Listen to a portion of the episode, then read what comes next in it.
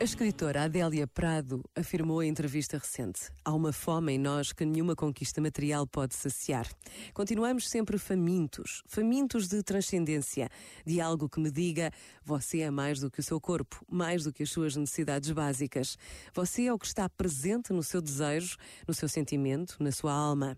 Há pessoas que não dão conta de articular esse desejo e dizem apenas: que bom que há esse filme, essa música, esse livro. É que no fundo, esse livro nos dá algo mais que estamos buscando, algo mais que nos está acenando. Este momento está disponível em podcast no site e na app.